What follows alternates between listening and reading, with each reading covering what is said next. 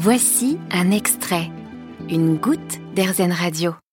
Vous n'avez peut-être pas encore entendu parler des marmites volantes, mais normalement, vous devriez, après avoir écouté euh, Ariane parler, avoir envie de venir y faire un tour ou alors de vous faire livrer dans votre entreprise ces marmites faites avec amour, des produits frais évidemment. Et puis alors, je découvre en discutant avec Ariane que vous vous occupez aussi des écoles. C'est génial ça.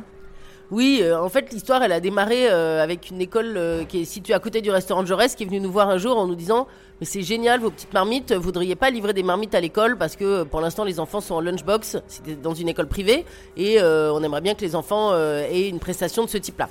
Et on a commencé avec une école, c'était il y a 4 ans. Aujourd'hui, on livre une quinzaine d'écoles. On produit 1000 repas à jour dans un laboratoire de production qui est situé à Porte de la Chapelle. C'est pas des marmites, c'est des formats un peu plus grands, euh, avec l'idée aussi que, en fait, euh, l'objectif c'est que les enfants se régalent. Euh, les enfants apprécient ce qu'ils mangent, qu'ils découvrent des goûts, des saveurs, des textures et que ce soit aussi des choses qui, sont qui soient accessibles pour eux. Pour l'anecdote, au départ, quand on envoyait une blanquette de veau, on mettait plein de champignons, plein de carottes.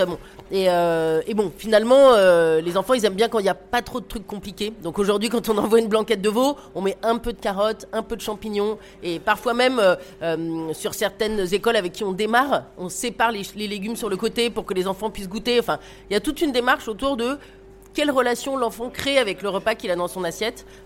pour nous, c'est fondamental de reprendre les bases.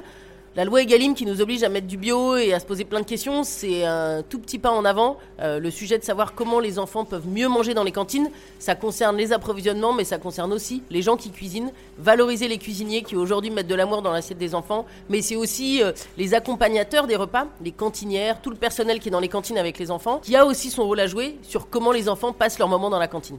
Bah, si jamais vous voulez euh, manger avec amour, authenticité, générosité, eh bien n'hésitez pas à venir faire un tour ici aux marmites volantes. Vous avez aimé ce podcast Erzen Vous allez adorer Erzen Radio en direct. Pour nous écouter, téléchargez l'appli Erzen ou rendez-vous sur erzen.fr.